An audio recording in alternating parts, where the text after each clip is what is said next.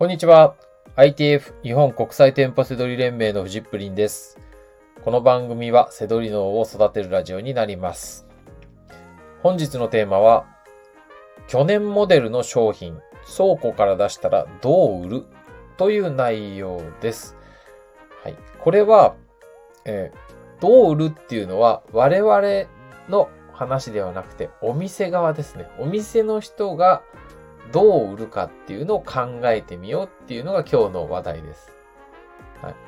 これ大事なんですよ。こう、お店側に立ってものを考える。相手の立場に考えるっていうね、この癖をつけるっていうのはね、すごく大事なんですよ。はい。まあ少なくとも僕のこう違和感せどりって言ってる方法は、もうこれをやることで利益商品を見つけていってるわけで、はい、僕だけじゃないですからね。僕の前、僕が、あの、伝えた生徒さんとかもなんか違和感せどりいいですってね、ちゃんと言ってもらってますんで、はい。ね、あの、まあ、これも一つの利益商品を出すために、お店の側に立ってね、考えるっていうのはね、すごくいいのでね、今日はそんなお話です。はい。違和感せどりじゃなくてもね、お店の側に立って考えるっていうのはすごく大事ですよ。あの、ビジネスをやる以上ね。はい。せどりじゃなくてもそうですよね。あの、相手の立場にか、か、立って考える。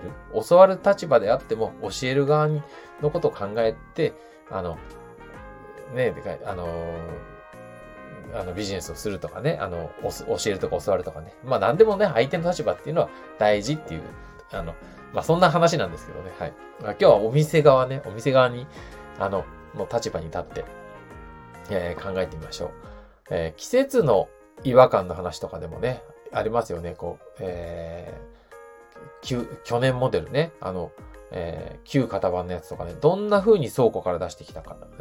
あの、っていう、例えば、これから春になります。これから夏になります。昨年の春モデル、夏モデル、どんな風に倉庫から出てくるかっていうね。そんなことを考えてみるんですよ。で、じゃあそれが出してきたらどういう風にお店の並ぶかっていう。はい。えー、例えばですよ、えー、同じ機能なんだ、ほぼほぼ同じなんだけど昨年モデルの商品ってありますよね。それってやっぱりお店側は安くしますよね。あの、昨年モデルだからって言って。安くするっていうか安くなりやすい、安く売りやすいですよね。基本的には今年のものを定価で売って、まあこれ昨年モデルなんだから安くする。ってことは、同じ機能で安くなっている商品を見つけたら、あ、これ昨年モデルかなっていう意識が働くじゃないですか。それを逆、逆手にとって考えれば。はい。で、昨年モデルのものっていうのは高く、高値で売れる可能性が高いんですね。はい。えー、なんでかっていうと、需要と供給のバランスが崩れ始めてるからですよ。去年のものっていうのは。欲しい人はそれなりにいるけど、えー、もう昨年モデルで弾数が少なくなってきてるっていうところで、えー、値段は上がっていきます。はい。本当になんか、せどり始めたばかりの時って、なんでそんな高い昨年モデルの買う人いるのって思うんですけど、いるんですよ。で、なんで買うのとかって僕聞かれるんですけど、それは知らないです。はい。買う人はいるんです。欲しくて買いたい人はいるんですよね。はい。まあ、これも慣れてもらうしかないですね。はい。買うんですよ。昨年モデル。はい。誰か知ってたら教えてください。昨年モデル買った人に理由を。はい。多分欲しいからっていう。こっちの方がいいからとかね。まあわかんないですけど。まあ、ちょっと、あの、話題それたんで戻ります。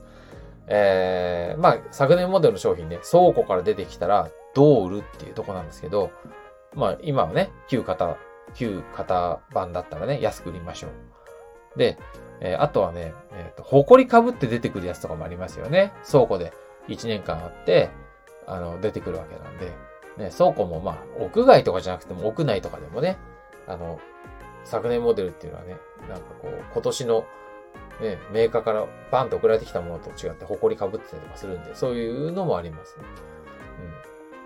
うん。あとね、えっ、ー、と、見たことあるやつで、一、わかりやすいのが、去年の処分シールが残ってるなんていうのもありますね。あの、去年の年末で、例えば夏物とかで、まあ、USB ファンとかめちゃくちゃ余ってるじゃないですか、毎年。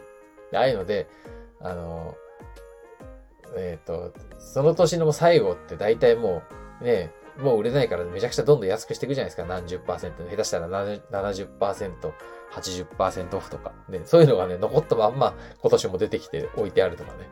はい。剥がし忘れてたりとかね。ねなんか一個だけ剥がし忘れてたりとかね。そういうのもあったりとかしますね。これも違和感ですよね。はい。なので、ああ、そういうのが見たら、あ、これ昨年モデルだなって、現行品じゃないんだなっていう、その目印になりますよね。はい。まあ、こうやってね、お店の側に立つとね、結構いいんですよね。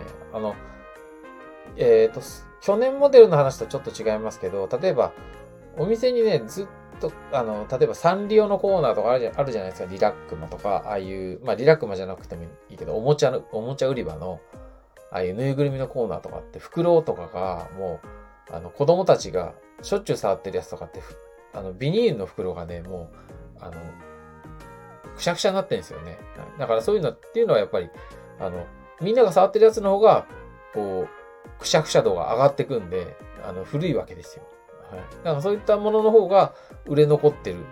ね。だから、あの高値になってる可能性高いんですよね。うん。だからそういう、そういったことでもね、あの、応用が効くんですけど、とにかくこう、去年モデルの商品、ね、お店早く売りたいですよ、そんなもの。うん。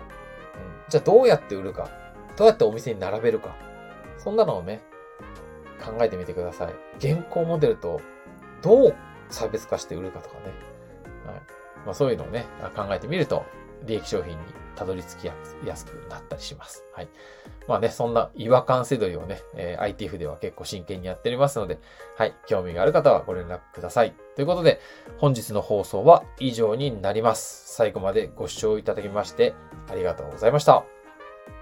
バイバーイ。